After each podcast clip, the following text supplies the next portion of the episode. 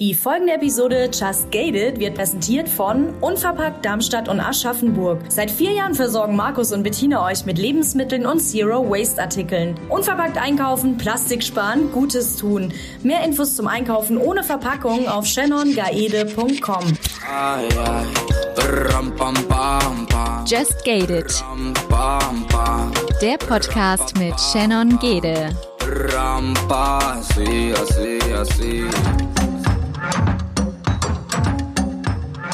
Ja, diese Woche darf ich wieder jemanden begrüßen, der schon mal bei uns war, und zwar Andreas Wohlers.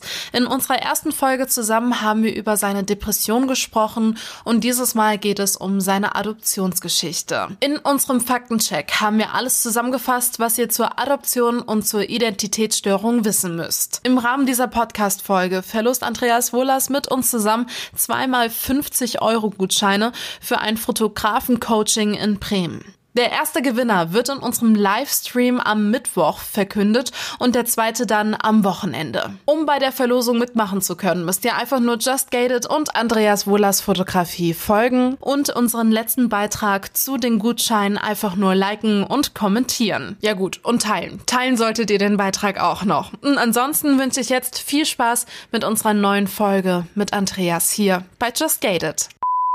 Die nachfolgende Sendung befasst sich bewusst mit gesellschaftlich kritischen und emotionalen Themen. Die persönlichen Erfahrungen und Meinungen sind nicht zu verallgemeinern. Just Gated setzt sich zum Ziel, Tabuthemen aufzubrechen und positiv auf die Ereignisse zu blicken, ohne sie dabei zu relativieren. Bist du ein Wunschkind? Nein. ich bin ähm, ein Unfall eines One-Night-Stands. Ja. Okay, heißt, du kennst deinen Vater, du kennst deine Mama oder gar nicht?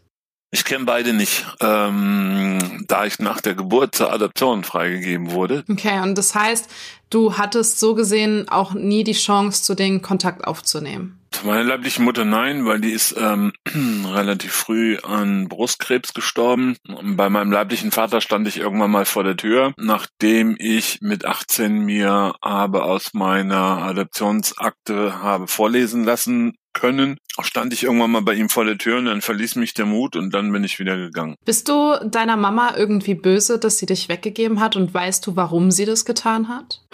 Ich glaube, böse direkt kann man gar nicht sagen. Ähm, was man nicht hatte, kann man nicht vermissen. Ähm, ich weiß, dass sie damals ähm, schwer gesundheitlich angeschlagen war, sie noch eine andere Tochter von einem anderen Mann hatte und in der Adoptionsakte stand halt drinne, dass sie mich weggegeben hat, um mir ein besseres Leben zu ermöglichen, weil sie damals finanziell und halt auch gesundheitlich nicht äh, in der Lage war, noch ein zweites Kind großzuziehen. Und von daher finde ich das eher schon ein sehr edlen Gedankengeste, ähm, dann mich weggegeben zu haben. Heißt aber auch, du hast Geschwister. Kennst du die oder hast du da manchmal das Gefühl, wenn du die erste Frage jetzt mit Nein beantwortest, ähm, da was nachholen zu müssen? Also ich weiß, dass ich eine Halbschwester habe. Ähm, ich kenne sie auch nicht. Ähm, ich wüsste da tatsächlich auch nicht, wo ich anfangen sollte, weil ich von ihr überhaupt keine Daten habe. Fragst du dich manchmal, ob die vielleicht in der Nähe wohnt und ihr euch eigentlich gar nicht so fern seid? Oder ich, jetzt anhand deiner Reaktion habe ich auch gemerkt, dass das so ein Thema, da denkst du im Alltag wahrscheinlich gar nicht so viel drüber nach. Hast du dann nicht manchmal das Gefühl, irgendwie etwas auch vielleicht zu vermissen? Vermissen, ähm, natürlich verm vermisse ich Familie, ich vermisse Eltern, ich vermisse einen Heimathafen, ähm, also ich verm vermisse sehr, sehr viel. Aber ähm, ich könnte jetzt nicht sagen, dass ich eine Schwester vermisse. Ähm, weil ich sie ja so nie hatte. Ähm, wie ich ja eben schon gesagt habe, was man nicht hatte, kann man nicht vermissen. Ähm, wenn du 50 bist äh, und hattest in deinem Leben noch nie Sex, dann wirst du den Sex auch nicht vermissen. Ähm, ist jetzt zwar ein komischer Vergleich, aber letzten Endes ist es ja ähm, ähnlich.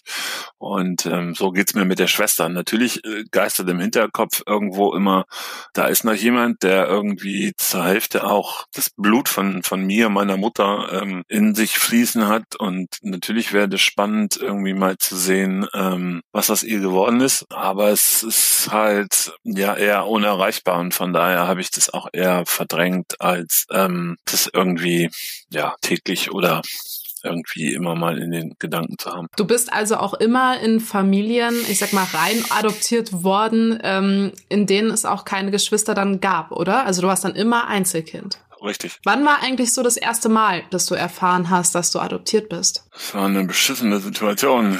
Ich hatte mich mit meiner Stiefmutter, also der Freundin meines ersten Adoptivvaters, ähm, gestritten. Ich glaube, es ging da um darum, dass ich ähm, Geld aus der Haushaltskasse genommen habe. Und dann irgendwann hieß es so, naja, dein Vater wird dir auch nicht helfen, bist ja eh nicht sein echtes Kind. Und äh, dann erzählte sie mir, dass ich nicht, dass, dass mein, mein vermeintlich, mein vermeintlicher Vater nicht mein Vater sei, sondern ich nur adaptiert sei. Und ähm, ich halt nur so mitgenommen wurde, in Anführungsstrichen. Wie alt warst du da und was hat das mit dir gemacht? Ich muss ich glaube, sieben gewesen sein. Das war ja so eine, so eine, so eine Hilflosigkeit, weil ich im ersten Moment überhaupt nichts damit wirklich anfangen konnte. Ähm, ja, es geisterte halt immer dann irgendwie viel in meinem Kopf rum, so unter dem Motto, ähm, wie, das ist nicht mein echter Vater, aber ich kenne ja sonst niemanden und ähm, es war plötzlich so, als wenn dir jemanden, jemand den, den Boden unter den Füßen wegzieht und irgendwie den, den Grund deiner Existenz irgendwie klaut. Also jetzt heutzutage gesprochen, ähm, rückblickend.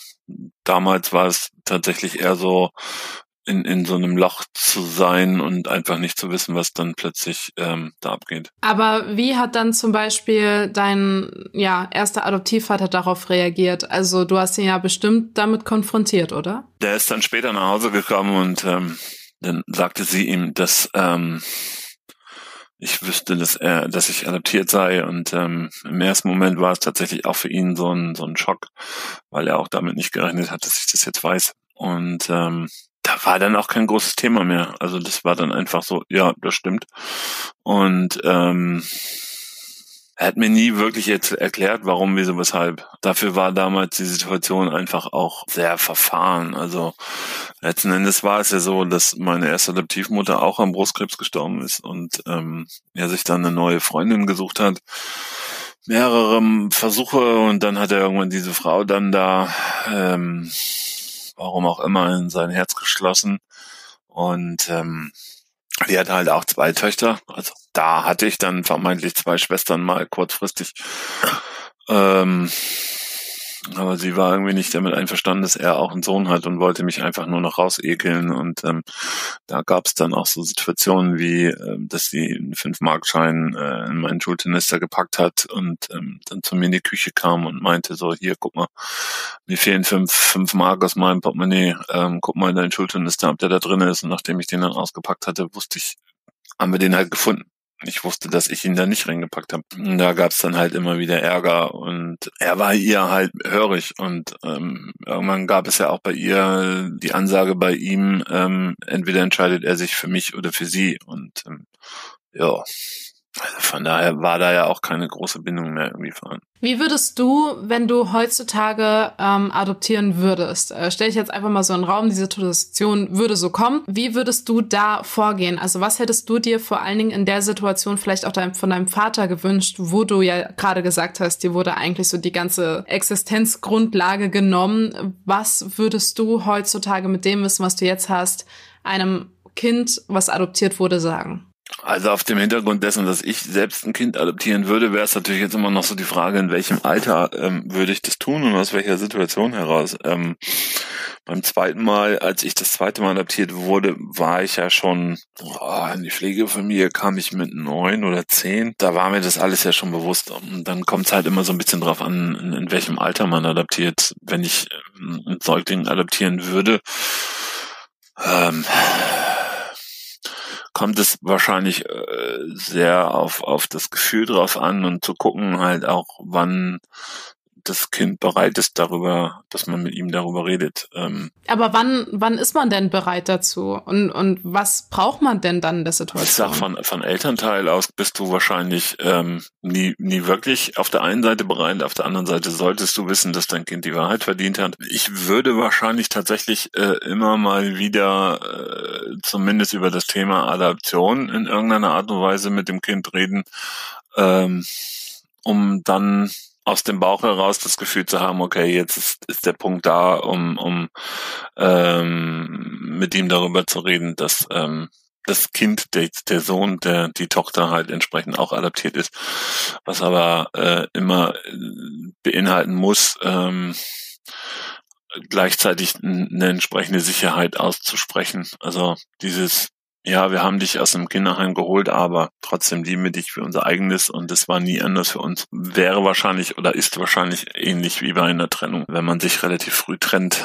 Mama, Papa, und ähm, dann irgendwann dem Kind erklärt, ähm, warum, wieso, weshalb und ähm, das aber trotzdem kein sicherer Boden äh, fehlt, sondern man halt trotzdem immer da ist und es liebt. Jetzt habe ich dir ja ganz schön was unterstellt, äh, dass du mal auch adoptieren äh, würdest. Ich habe die Situation einfach mal so ins Leben gerufen. Kommt das für dich eigentlich überhaupt in Frage? Also würdest du das machen? Naja, ich bin jetzt mittlerweile in einem Alter, wo ich das wahrscheinlich nicht mehr machen würde. Ähm, wenn damals mein Sohn nicht zur Welt gekommen wäre, dann hätte ich da bestimmt nochmal drüber nachdenken können. Aber mittlerweile sage ich, ich möchte halt kein weiteres Kind mehr haben. Dann wäre es ja halt auch, man käme es ja auch immer nochmal wieder drauf an, in, in was für einem Alter man da anfangen würde. Aber nee, also meine Kinderplanung ist abgeschlossen für mich. Da es bei mir gesundheitlich ja auch nicht wirklich ähm, so rosig und ich nicht mehr fit aussehe ähm, oder es bei mir nicht mehr so aussieht, würde ich auch kein kleines Kind mehr adaptieren und einen großen, weiß ich nicht, ob ich mir das noch zutrauen würde.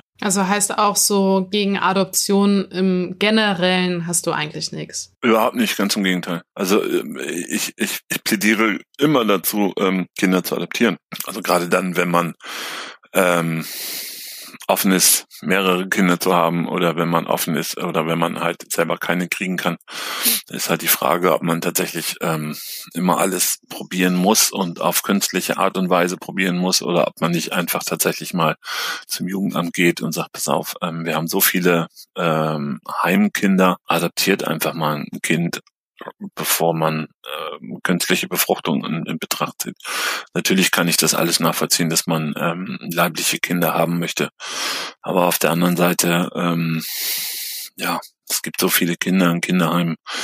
Ähm, da muss man auch einfach mal dran denken. Äh, und ob das denen immer so gut geht, ähm, gerade auch in staatlichen Kinderheimen, das wage ich einfach mal zu bezweifeln. Und auch die Kinder haben es verdient, ähm, in Familien, Familien unterzukommen, in Familien, die sie lieben und die ähm, das jetzt keine Berufspflegefamilien sind, um das mal so zu sagen. Weil man kriegt halt als Pflegefamilie halt auch viel, viel Geld von, vom, vom äh, Jugendamt.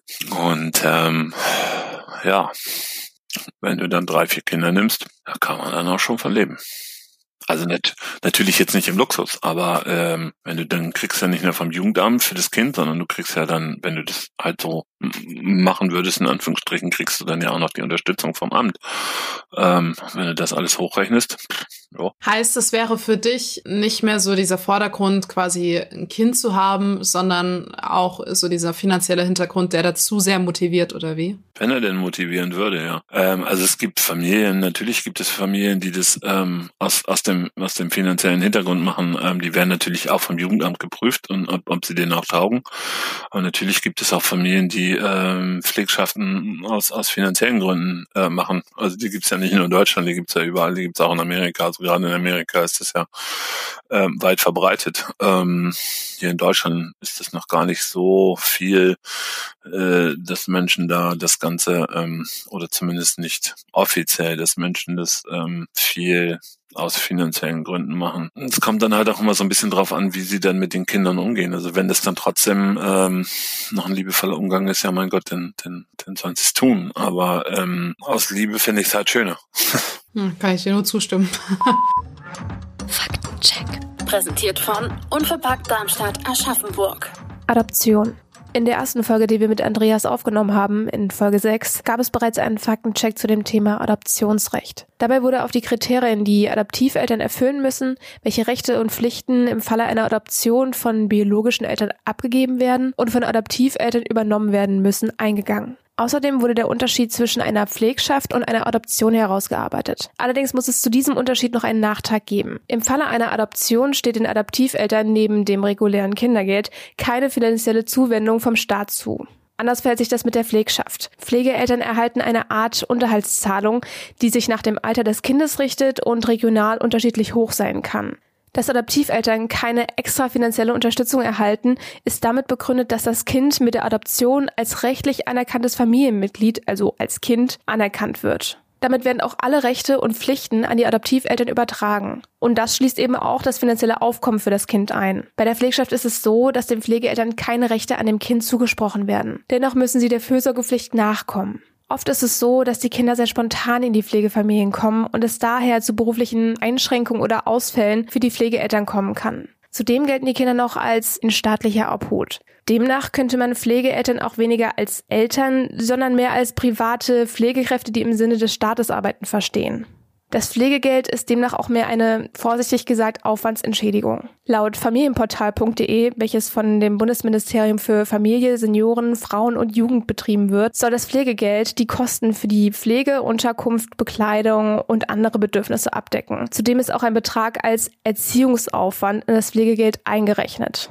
Das Adoptionsverfahren an sich bringt einen hohen bürokratischen Aufwand mit sich. Dabei können auch Kosten entstehen. Bei einer Inlandsadoption müssen die Adoptiveltern mit Kosten von 75 bis 100 Euro rechnen. Bei einer Auslandsadoption durch das Jugendamt sollte man sich auf Kosten von circa 800 Euro einstellen. Adoptiert man allerdings im Ausland und das unabhängig von deutschen Jugendämtern, kann dies bis zu 15.000 bis 18.000 Euro kosten. Wie viele Kinder und Jugendliche in den vergangenen Jahren in Deutschland adoptiert wurden, wird seit 1991 von dem Statistischen Bundesamt erfasst. Bei den Adoptionszahlen wird zwischen Adoptionen insgesamt und den Adoptionen von Kindern, die nicht mit den Adoptiveltern verwandt sind, unterschieden. 2019 wurden insgesamt 3744 Adoptionen von Kindern und Jugendlichen durchgeführt. Davon waren 1244 Kinder und Jugendliche nicht mit den Adoptiveltern verwandt. Auffällig ist, dass die Zahlen der Adoptionen in den letzten Jahren stark abgenommen hat. So wurden in den 1990er Jahren noch um die 7000 bis 8000 Adoptionen insgesamt durchgeführt. Dass die Zahlen so stark abgenommen haben, könnte an dem Fortschritt der Reproduktionsmedizin liegen.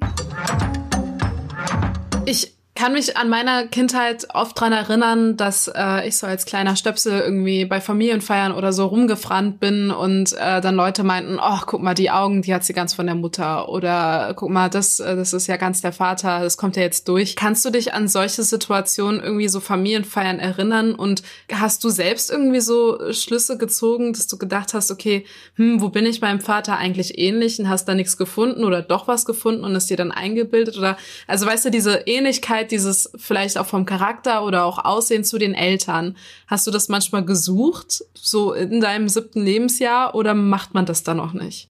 Das habe ich auch schon vorher gesucht. Es war ja vorher auch immer bei den bei Kinderärzten und so weiter, wenn du halt über Erbkrankheiten und so weiter gesprochen hast. Ähm dann ähm, konnte man das immer nie beantworten, weil sowas halt in der Adoptionsakte nicht vermerkt wird, was ich zum Beispiel auch einen großen Quatsch finde. Also wenn ich ein Kind zur Adoption freigebe, muss ich doch auch solche ähm, Krankheiten und so weiter mit erfragen vom, vom Jugendamtsseite, aber ähm, nee, das wird nicht gemacht. Und ja, diese, diese familiären Eigenschaften, die man halt hat, was, was die Optik angeht, da der Familienumkreis äh, natürlich immer Bescheid wusste, gab es solche Fragen eigentlich nie. Bei mir persönlich jetzt auch nicht. Ähm, meine erste Adoptivmutter war dunkelhaarig, ich auch. Und von daher war das schon okay. Mein Vater war blond. Ähm, ja, ich dunkelhaarig, sie dunkelhaarig. Ich wusste, wo ich herkomme. Ist es denn irgendwie im Freundeskreis, in der Schule? Ich meine, mit sieben äh, hat man ja schon so seine kleine Clique vielleicht. Ähm, irgendwie sind da Fragen aufgekommen? Wurdest du damit konfrontiert, auch als du es dann wusstest? Hast du das offen kommuniziert? Als ich das wusste, habe ich nicht mehr viel kommuniziert, weil dann war ja relativ schnell auch ähm, Holter die Polter. Ähm, ging das ganze Jahr so, dass ähm, ich wieder zur Adoption freigegeben gegeben wurde. Also mein Vater hatte sich dann ja gegen mich entschieden. Ähm, und sich für die Frau entschieden und ähm, dann kam ich ja wieder ins Kinderheim. Da war ja jedem bekannt, dass ich dann ähm, adaptiert beziehungsweise halt nicht mehr adaptiert war. Und von daher musste man da gar nicht großartig drüber kommunizieren, sondern ähm, das war halt klar, weil war halt so, Kinder, die im Heim sind, die sind halt weggegeben worden. Ne? Wie ist es dann eigentlich? Also du bist dann ins Heim gegangen und äh, ich stelle mir dann Kinder davor, die vielleicht noch nie adoptiert wurden. Die haben doch bestimmt viele Fragen vielleicht auch an dich gehabt, oder? Wie es so in der Familie ist und ähm, keine Ahnung, auf was sie sich einstellen können. Und immer so in diesen romantisierten, sag ich mal, Film ist es ja immer der größte Wunsch von Kindern, adoptiert zu werden, die im Heim sind. Ist das in der Realität auch so und ist da diese Sehnsucht so groß oder wie hast du das da wahrgenommen? Also romantisiert war da schon mal gar nichts mehr. Ähm, die meisten sind dann oder waren ja schon länger dann im Heim und dann musst du dir das halt vorstellen, nachmittags gehen halt Türen auf und dann kommen halt Erwachsene rein und haben sich im Vorfeld ja schon ein Kind ausgesucht. Natürlich ist die Hoffnung da, dass man dann mitgenommen wird und dann auch nicht wiederkommt irgendwann. Ähm, am Anfang natürlich kommst du immer wieder, weil es am Anfang erst so, ja, kennenlernen, beschnuppern ist und beide Seiten haben natürlich etwas dazu zu sagen. Trotz alledem ist es so, dass, dass, dass die Hoffnung da ist. Aber wenn du halt längere Jahre im, im Kinderheim verbringst und ähm, nicht nur einmal, sondern zwei, drei, vier, fünf Mal Ablehnung dann gespürt hast, weil die Familien dich dann halt wieder zurückgebracht haben und dich nicht wollten, ähm, ja, jedes Mal schwindet dann mehr die Hoffnung, dass, dass jemand kommt, um, um dich zu behalten. Und ähm, umso mehr tritt dann halt so dieser Realitätsgedanke äh, in den Vordergrund, so dem Motto, naja gut, die kommen jetzt, bringen mich eh wieder zurück, mich will ja eh keiner. Also das ist eher so nachher ähm, das gewesen, was unter allen Kindern irgendwo eher so der Gedanke war. Man hat halt irgendwann verliert man halt auch so diesen Zukunftsglauben, dass nochmal irgendjemand kommt, der einen behalten möchte und der einem eine Familie gibt. Ähm, und das jedes Mal mehr. Wie oft wurdest du abgewiesen? Ähm, ich hatte tatsächlich das Glück gar nicht. Also, naja, also im Vor Vorfeld, also vor, vor der Heimsituation bin ich oft genug abgewiesen worden. Aber ähm, als ich im Heim war, ich war zwei Jahre im Heim, die erste Familie, die gekommen ist, ähm, hat mich dann auch gleich in, in Pflegschaft genommen, nachdem wir uns ein paar Wochen lang kennengelernt haben, hat mich dann halt späterhin auch adoptiert. Ähm, also da muss ich sagen, habe ich tatsächlich wirklich viel Glück gehabt, dass ich da nicht so viel hatte, aber ich hatte halt auch ähm, Heimmitbewohner, ähm, denen ist das fünf, sechs, sieben Mal passiert. Und ähm, da redet man dann halt auch irgendwann drüber. Und ähm, bei dem einen oder anderen hast du halt auch schon rausgehört, so unter dem Motto, ja, scheiß was drauf, ich habe auch keinen Bock mehr, ähm, jetzt noch mit irgendeiner Familie mitzugehen. Ich warte jetzt, bis ich 18 bin und dann komme ich hier eh raus und dann kann ich eh machen, was ich will. Was, was macht so ein Heimaufenthalt mit einem? Also, und vor allen Dingen, was macht man auch da die ganze Zeit? Kann man sich das ein bisschen wie so ein Internat, eine Jugendherberge vorstellen oder? Naja, es ist kein Urlaub. Letzten Endes stell dir das vor wie, wie eine große WG für Minderjährige. Du hast halt dein ein Zimmer mit zwei, drei anderen Leuten. Du hast einen großen Speiseraum, wo halt alle zusammen ähm, morgens und abends gegessen haben und ansonsten geht man ja auch ganz normal zur Schule. Also es ist jetzt nicht so, ähm, dass man halt da im Haus auch äh, separaten Unterricht hat. Also wir hatten das Glück, dass das ein katholisches Kinderheim war und dass die ähm, Schule gleich direkt an das Kinderheim angrenzte, so dass wir halt über unseren Hof vom Heim direkt auf den Hof von der Schule gehen konnten. Der Schulweg war jetzt auch relativ kurz. Also ich glaube, aus dem Heim raus, um in die Schule reinzukommen, haben wir keine Minute gebraucht. Das war morgen, morgens gemeinschaftliches Wecken, dann war äh, gemeinschaftliches Frühstück, dann hat sich jeder fertig fertig gemacht, ist dann los zur Schule. Ähm, nach der Schule ist man dann halt wieder zurück, hat Hausaufgaben gemacht im Aufenthaltsraum und die ähm, Erzieherinnen und Nonnen, Schwestern hießen sie, waren halt dabei und haben geholfen, beziehungsweise haben aufgepasst, dass wir halt die Hausaufgaben gemacht haben. Und danach hattest du Freizeit, also du konntest auch ganz normal rausgehen. Du hattest eine Kasse mit, mit Taschengeld, ähm, du hattest ein Taschengeldbuch, wo du dein, dein Taschengeld eintragen musstest. Wenn du Beträge nicht eingetragen hast, die wurden dann halt beim nächsten Taschengeld abgezogen. Da wurde halt auch schon so ein bisschen bisschen versucht, dir das, ähm, den Umgang mit Geld beizubringen. Hat bei mir jetzt nicht so geklappt. Und dann war halt ähm, abends dann halt gemeinsames Abendessen. Diese gemeinsamen Zeiten waren halt sehr wichtig und da wurde halt auch drauf geachtet. Abends gemeinsam Fernseh gucken, da wurde halt dann auch geguckt, was man guckt. Ähm, da gibt's halt auch einen Aufenthaltsraum für und dann bist du halt schlafen gegangen und dann fing am nächsten Morgen das Ganze wieder von vorne an. Denkst du gerne an die Zeit zurück oder ist die so ein bisschen überschattet? Also einerseits ja, weil es war eine schöne Zeit, es war viel Spaß, es war, war lustig, ähm, man hatte viel Gleichaltrige um sich, ähm, man war nie wirklich alleine und ähm, das war schon cool. Also wir hatten, wir hatten einen Hof, wo wir Fußball spielen konnten, wo wir Basketball spielen konnten, wo wir Tischtennis spielen konnten. Ähm, natürlich hatten wir auch Pflichten. Ähm, Betten mussten wir selber beziehen, regelmäßig. Ähm, man musste sauber machen, man musste saugen, äh, Staub wischen. Also das, was man ja unbedingt äh, gerne macht im jugendlichen Alter. Weiß nicht, wie das bei dir ist. Ich mag das auch heute noch nicht. Nee, ich auch nicht. Bügeln mache ich generell einfach gar nicht. nee, ich habe mir einen Kleiderschrank geholt, wo ich alles reinhänge. Da braucht man nicht bügeln.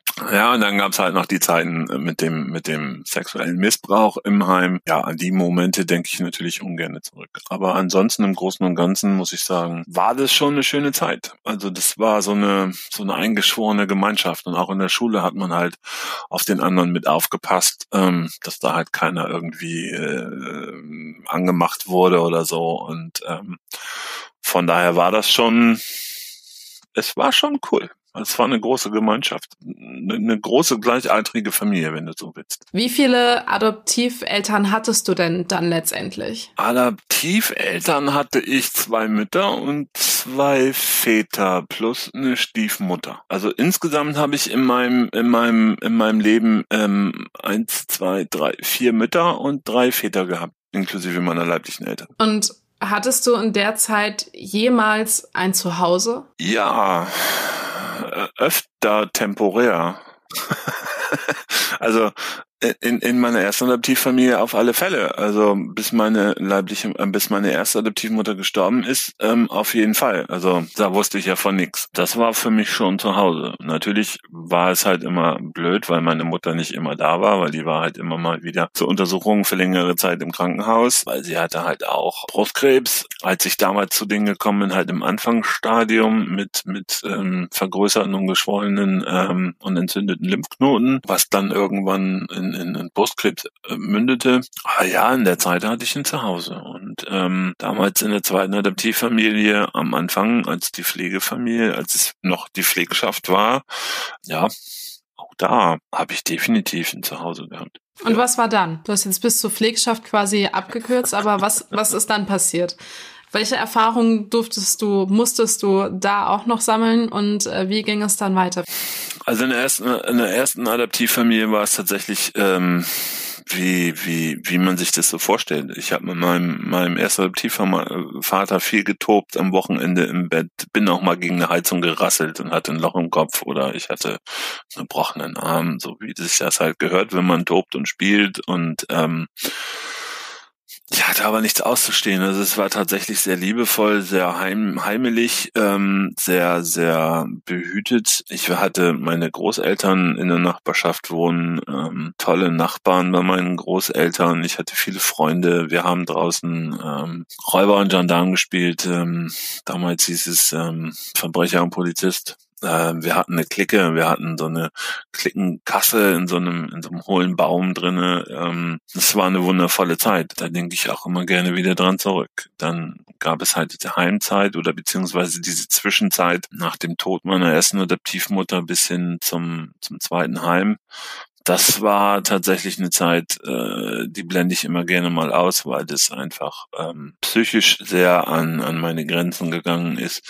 Also zum einen wurden wir immer wieder abgelehnt, wenn ich wir sage, man nicht mein ersten Adoptivvater und mich von, von dieser einen Frau. Da gab es halt auch von ihrer Seite aus halt auch Schläge, auch gerne mal mit dem Kochlöffel. Ja, da bin ich dann tatsächlich auch irgendwann, habe ich halt versucht, in Anführungsstrichen auszubrechen, aber jetzt nicht mit weglaufen, sondern tatsächlich eher mit, mit anderen Sachen wie, wie Geld klauen, ja, Geld aus der Haushaltskasse nehmen. Die komplette Haushaltskasse habe ich irgendwann mal geklaut. Das waren irgendwie, keine Ahnung, ich glaube 300 Mark. Hab die dann in der Innenstadt auf den Kopf gehauen mit, mit irgendwelchen Losen von der, von der ähm, DGZS. Habe ich aber auch nie was Großes gewonnen. Also ein Glückskind war ich noch nie wirklich anscheinend. Ja, und dann ging es halt abends wieder zurück und dann wartete halt tatsächlich schon der Ärger bis es dann halt auch irgendwann darin eskalierte, dass ich ähm, Stubenarrest hatte, dass ich ähm, komplett abgeschottet wurde von der, von der Restfamilie, durfte komplett nicht mehr aus meinem Zimmer. Das heißt aber auch, dass meine Toilette halt ein 10 Liter Eimer war, dass ich mein Frühstück morgen abends beim zu Bett gehen schon am Bett stehen hatte, dass ich mein, mein kaltes Mittagessen schon in meinem Zimmer stehen hatte, wenn ich ähm, irgendwann von der Schule gekommen bin.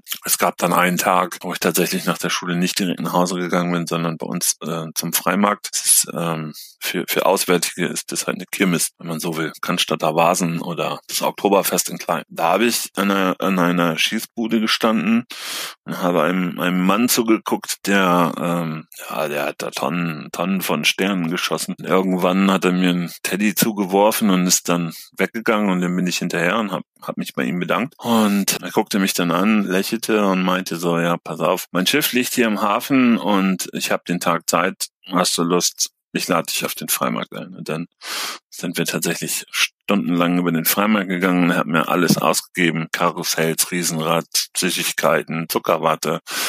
Das war tatsächlich äh, einer der schönsten Tage meines Lebens. Also bis zu dem Zeitpunkt war das, glaube ich, der schönste Tag meines Lebens. Und dann ist er irgendwann gegangen und ich bin nach Hause, war tierisch glücklich und zu Hause gab es Stress tierischen Ärger, Schläge und dann halt wieder mehr oder weniger mein Gefängnis, wenn du so willst. Und ähm, dann ging es irgendwann wieder ins Heim und nach dem Heim ging es in die Pflegschaft. Da war es auch toll am Anfang. Da hatte man dann halt immer mal was, was kleine Süßigkeiten auf dem Bett, wenn ich dann halt, ähm, am Anfang war es ja so, dass man immer nur am Wochenende gekommen ist. Ähm, da war es dann halt toll. Man hatte irgendwie Mickey Maus Bücher und Süßigkeiten auf dem Kopfkissen, so als Begrüßungsgeschenk. Als ich dann dauerhaft da war, war es dann halt bei, bei Klassenfahrten wurde ich dann zum Bus gebracht, ich wurde abgeholt, dann gab es auch wieder Kleinigkeiten auf dem, auf dem Kopfkissen oder auch ein Mickey Maus Buch oder was auch immer. Ja, und dann kam halt irgendwann das, äh, die Adaption, die wir dann, ähm, die gewartet wurde, bis ich 14 bin, weil da durfte ich dann halt selber mit unterschreiben. Und ähm, danach war halt das alles vorbei. Also es gab keine Kleinigkeiten mehr, keine Süßigkeiten, kein Mickey Maus Buch. Ich äh, durfte dann halt auch irgendwann alleine vom Bus wieder zurück. Das jetzt im Alter geschuldet war oder der Situation, wir haben ihn ja jetzt im Sack, das mag ich nicht beurteilen, aber es war halt relativ direkt danach. Und dann habe ich mich halt angefangen auch abzukapseln, weil ich halt einfach auch gemerkt habe, dass dann irgendwann dieses wir wollen unbedingt zusammen sein auch nicht mehr irgendwie so aktiv gezeigt wurde. Und dann war es tatsächlich so, wenn ich dann mein Taschengeld bekommen habe, ähm, dass ich dann zum, zum kleinen Tante Emma Laden bei uns um die Ecke gefahren bin, beziehungsweise zum Aldi, habe mir meine Peng Chips, damals hießen die so und die waren cool, mir gekauft. Die gibt's leider auch gar nicht mehr. Und dann bin ich zum, zum Tante Emma Laden und habe mir meine Mickey Maus Bücher gekauft. Und dann habe ich ähm, meinen Kinderzimmerschrank mit Chips vollgepackt, mein, mein Mickey Maus Buch genommen, mich aufs, aufs Bett gelegt und habe dann halt stundenlang Mickey Maus Bücher gelesen und mich mit von Chips ernährt und war halt glücklich in meiner kleinen Blase. War das für dich so eine, ja, ich sag mal, so ein Output, irgendwie die Sehnsucht nach Eltern auch zu verarbeiten? Also dieses Mickey Mouse und Chips essen und hattest du diese Sehnsucht, weil du es ja eigentlich schon kanntest? Das war gar nicht mal speziell die Sehnsucht nach Eltern. Damals war es tatsächlich eher so die Sehnsucht nach Zuneigung, nach, nach Kuscheln, nach Umarmung, ähm, Aufmerksamkeit. Das war eigentlich eher so das. Damit habe ich das kompensiert. Ab wann sind denn Eltern für dich Eltern? Keine Ahnung. Ich, ich kann ich kann nicht beurteilen, wann, wann Eltern Eltern sind. Ähm, Eltern sind Eltern, wenn das Kind geboren wird, sagen wir es mal so. Also so war es bei mir. Ich habe ja mittlerweile einen Sohn und ja, also tatsächlich ist es so, du, du hast ja als Mann auch gar nicht mal so die Zeit, dich darauf vorzubereiten, dass du jetzt Papa wirst. Also Natürlich hast du Zeit, dich darauf vorzubereiten, aber es ist halt ja eher surreal für dich, weil du siehst einen Bauch, der immer größer wird. Man kann auch zwischendurch mal die Hand drauflegen, aber du hast ja als Mann niemals diese Bindung, die eine, eine Frau zu ihrem Kind hat, ähm, was in ihrem Bauch, in ihrem Körper groß wird. Und als Mann wirst du halt einfach mit der, mit der Geburt ins kalte Wasser geschmissen. Natürlich hast du Geburtsvorbereitungskurs, bla bla, aber dich wirklich auf diesen Moment drauf vorzubereiten, den hast du einfach nicht. Und dann stehst du halt da und plötzlich ist Kind auf der Welt und dann bist du Papa. Punkt. Das ist halt emotional Mal äh, finde ich das oder fand ich es damals auch sehr, sehr schwer. Also stehst zwar daneben und dann ist das Kind da, dann schreit es und dann kommt irgendwann die Hebamme und sagt so, hier, dein Kind. Und dann guckst du das Ding an und sagst, Also du kannst es im ersten Moment auch gar nicht überhaupt nicht realisieren, weil es war nicht in deinem Bauch, sondern im Bauch deiner Frau oder Freundin oder Nicht-Freundin, wie auch immer. Und dann ist da ein kleiner Wurm. Gut, so klein war er nicht. Und dann bist du plötzlich Papa, du bist Eltern, du bist ein Elternteil. Und ähm, ja, im Normalfall bist du dann ein Elternteil in dem Moment, wo das Kind auf der, auf der Welt ist. Ähm, und dann kommt es halt darauf an, was du daraus machst. Ähm, entweder nimmst du die Aufgabe an ähm, oder du lehnst es ab und dann gibt es halt verschiedene Möglichkeiten. Aber Eltern ist man dann, wenn das Kind auf der Welt ist. Eigentlich äh, ja auch schon vorher, aber das war bei uns damals ein bisschen komplizierter. Einfach kann jeder. Das denkst du schon dein ganzes Leben, ha? Mhm. Ja. Vermisst du denn Eltern? Ja. Das kam ganz schön schnell. Äh, als du das Wort vermisst gesprochen hast, wusste ich, was kommt. Ähm, also geahnt zumindest. Und ja, natürlich. Also ich vermisse immer wieder Eltern. Ich vermisse diesen Heimathafen, diesen Punkt oder diesen, diesen Ort, wo man einfach mal zurückgehen kann, sagen kann, gib mir mal einen, einen guten Ratschlag. Also Eltern sollten ja in der Regel immer älter sein als man selber.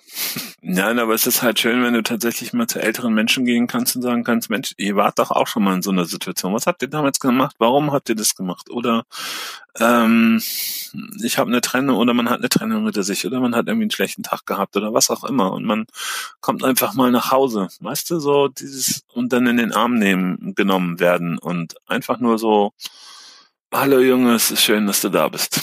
Und sowas. Weißt du, das ist so, ja, das fehlt immer mal wieder. Hast du das irgendwie versucht auszugleichen oder hast du da Personen dein Leben gelassen, die für dich so eine Rolle irgendwie eingenommen haben? Jein. Also, äh, äh ja, aber ich kann mich nicht drauf einlassen zu 100 Prozent. Keine Ahnung. Ähm, wahrscheinlich wieder Angst vor Ablehnung oder vor Aufgabe oder ich weiß es nicht. Also grundsätzlich hätte ich sie, wenn ich es annehmen würde, aber ich tue es halt nicht. Und ähm, ja, das ist schwierig zu erklären. Aber du denkst da gerade schon an eine bestimmte Person, habe ich das Gefühl. Ja, an zwei. Also klar. Ähm, aber das liegt ja, das ist, ähm, ja. Das ist da, hm, ja, was? da habe ich noch nie drüber geredet. Ähm, Sind wir wieder an dem Punkt, sagst du?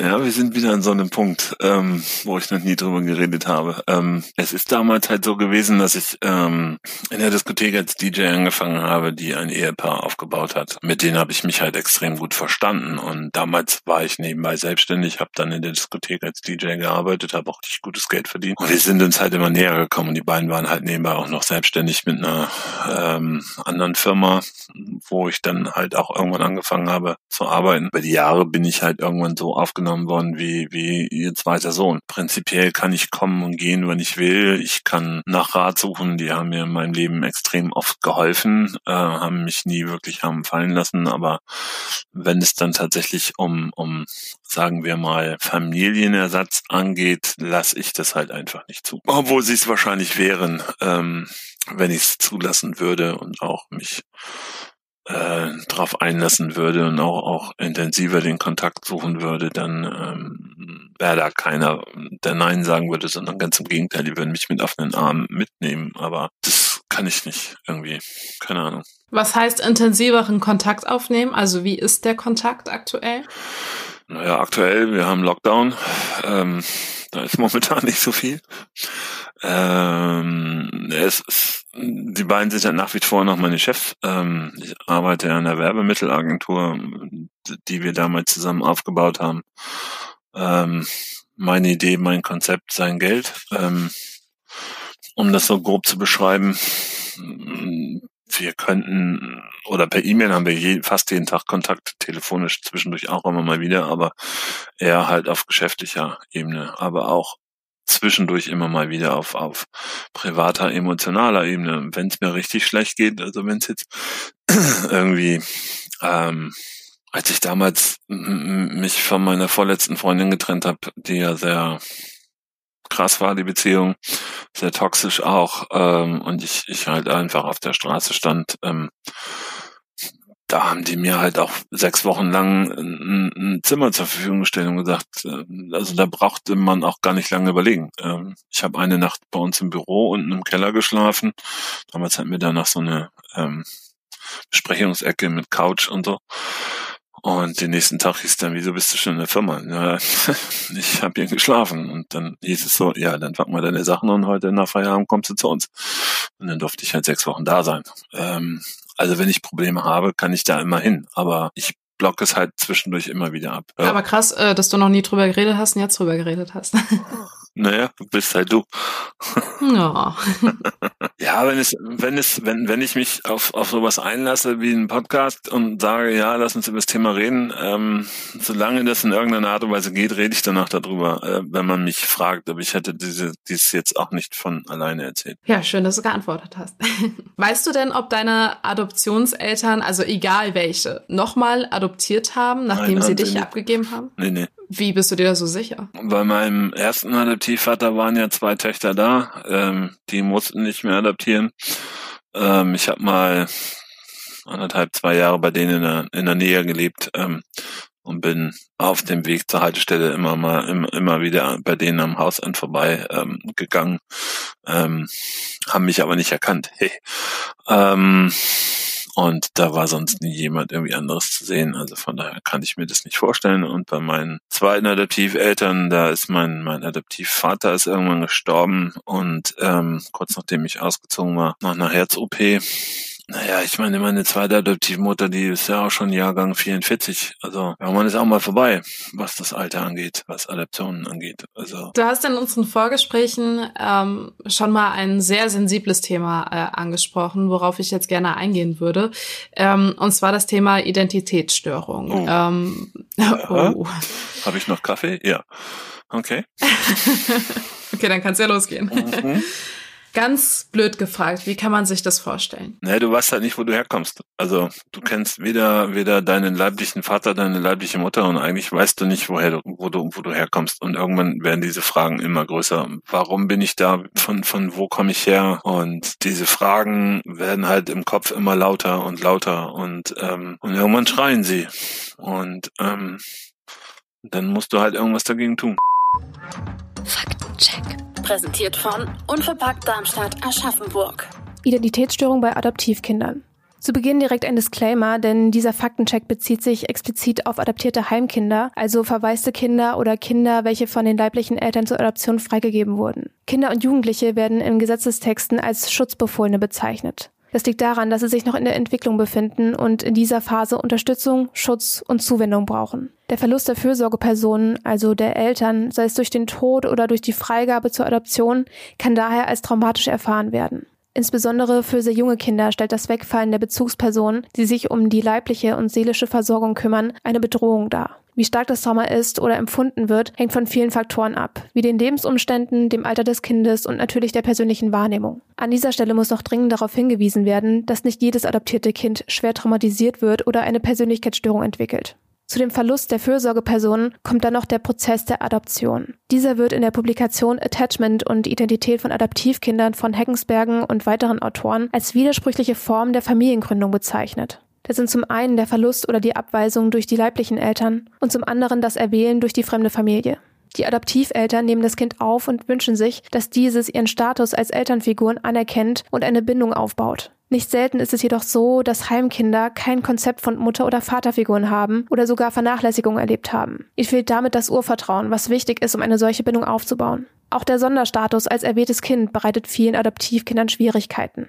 Die vorherige Erfahrung zur Adoption freigegeben worden zu sein, löst in vielen Kindern das Gefühl aus, schuld daran zu sein und sich die Frage zu stellen, ob sie liebenswert sind. Durch die Tatsache, dass sie unter vielen Kindern von den Adoptiveltern ausgewählt wurden, lässt sie dann häufig zu dem Schluss kommen, dass die Liebe der Adoptiveltern an Bedingungen geknüpft ist, zum Beispiel ein bestimmtes Verhalten. Auch die Frage der Herkunft ist für Adoptivkinder häufig problematisch. In einer Befragung, die in den 1980er Jahren in Amerika durchgeführt wurde, gaben erwachsene Adoptierte an, nur sehr lückenhaftes Wissen über ihre Herkunft zu haben. In der Fachliteratur wird immer wieder darauf verwiesen, dass das Kennen der Wurzeln und das Wissen um die eigene Vergangenheit wichtig für die Entwicklung der Identität ist. Die Leerstelle in der eigenen Biografie veranlasst Adoptierte immer wieder auf der Suche nach dem Ich zu sein. Sie löst das Gefühl aus, dass man ohne das Wissen der eigenen Herkunft nicht wissen kann oder erkennen kann, wer man ist.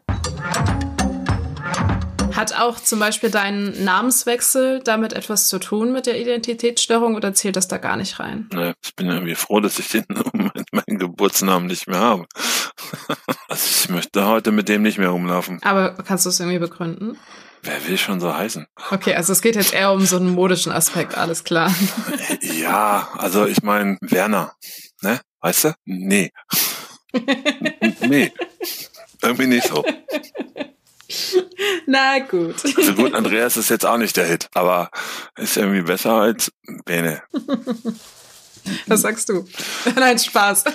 Ja, die, die Werner heißen, finden es wahrscheinlich toll, aber ähm, also nee, weiß ich nicht. Also vielleicht ist er natürlich auch negativ befleckt für mich durch die Adoption und durch die Hoffnung auf was Neues. Äh, Andreas halt besser, aber Werner ist jetzt so, ne, ich glaube nicht so. Weil ich, ich stelle mir das halt komisch vor und deshalb kam auch die Frage äh, in Bezug auch zur Identitätsstörung, wenn man da so einen Namenswechsel, das macht ja einen irgendwie aus. Deshalb bin ich darauf nur gekommen, aber ähm, wie hat sich dieses Gefühl von der Identität und nicht wissen, woher man kommt, vielleicht auch im Alter mitgezogen? Also begleitet dich das heutzutage immer noch oder wie bist du das angegangen? Also den Namenswechsel habe ich ja selber überhaupt nicht mitgekriegt. Das war ja mein leiblicher Name und ich war sechs Monate im, im Säuglingsheim und danach wurde ja schon mein Vorname geändert. Das heißt also, das habe ich ja so überhaupt nicht mitgekriegt, dass, dass ich mal anders geheißen habe. Ähm, das habe ich ja auch dann erst irgendwann über die Adaptionsvorlesung ähm, mitbekommen, beziehungsweise durch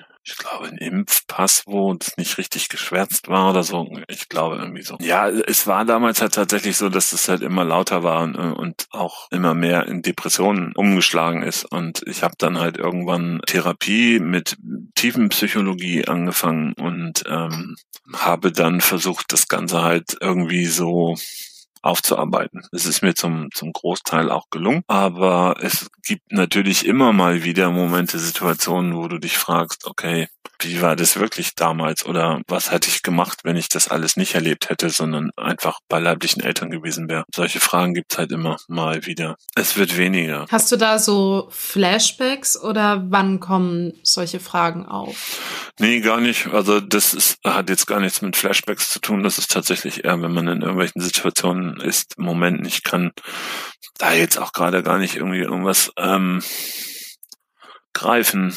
Ähm, es ist meistens auch immer eher, wenn man so, ja, emotionale Momente hat, also melancholische Momente und dann so diese Was wäre wenn Fragen irgendwie in dem, im, im Kopf rumgeistern und ähm, dieses Wo wäre ich heute, wenn ich nicht adoptiert worden wäre oder nicht Adoption freigegeben worden wäre? Was wäre passiert, wenn ich meine Halbschwester kennengelernt hätte? Was wäre, wenn ich bei meinem leiblichen Vater gewesen wäre? Wo würde ich heute leben? Was würde ich heute arbeiten, wenn, wenn mein Leben anders verlaufen wäre? Du hast schon gesagt, du hast das mit einer Therapie aufgearbeitet. Ja.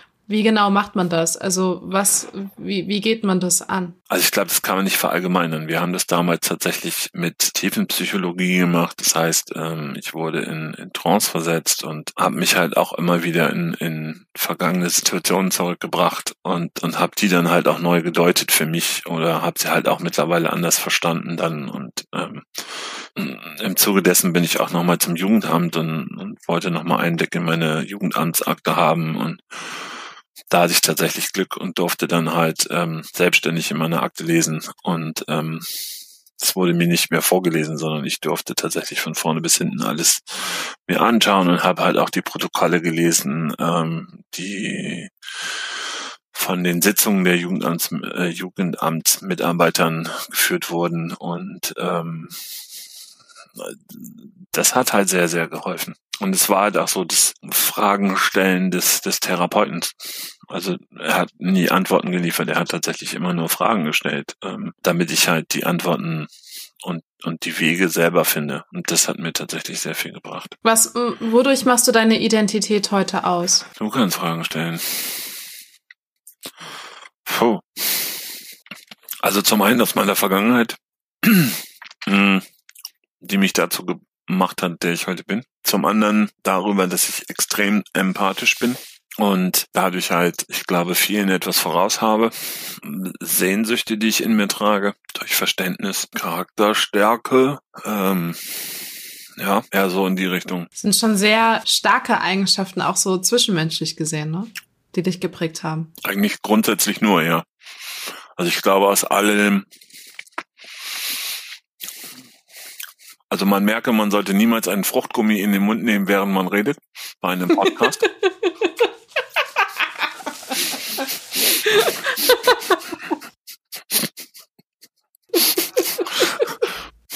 Ich dachte, ich, dachte, ich brauche noch länger und habe den dann noch reingeschmissen und dann kam schon die Frage.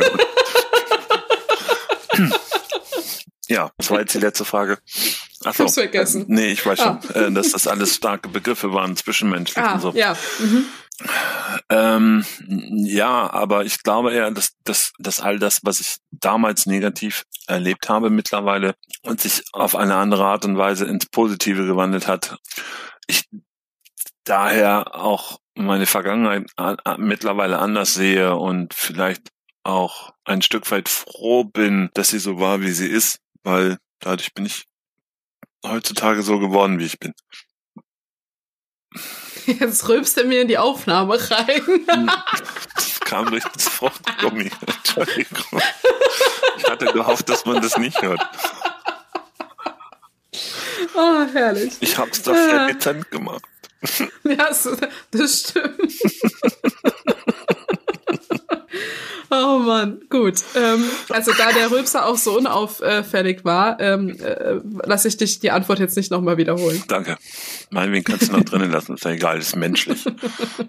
Was kann man denn deiner Meinung nach komplett richtig oder falsch als Eltern in der Adoption machen? Wenn jetzt hier Leute zuhören und sagen, okay, ähm, ich bin auf den Podcast gestoßen, weil ich genau in der Lebenssituation gerade bin, ähm, dass ich ein Kind adoptieren möchte. Ähm, was kannst du da vielleicht auf dem Weg mitgeben? Ich bin ja nicht der Messias der Adoptiven, aber also richtig kannst du tatsächlich nur, nur machen, das Kind zu lieben und anzunehmen, als wenn es dein eigenes wäre äh, und es ihm ein Zuhause geben und es nicht als Gast zu behandeln, sei es Pflegschaft oder Adoption. Und entsprechend ähm, andersrum kannst du natürlich genau das falsch machen, dass du dem Kind diesen Eindruck gibst, dass du halt nicht leiblich bist, nicht vom gleichen Blut.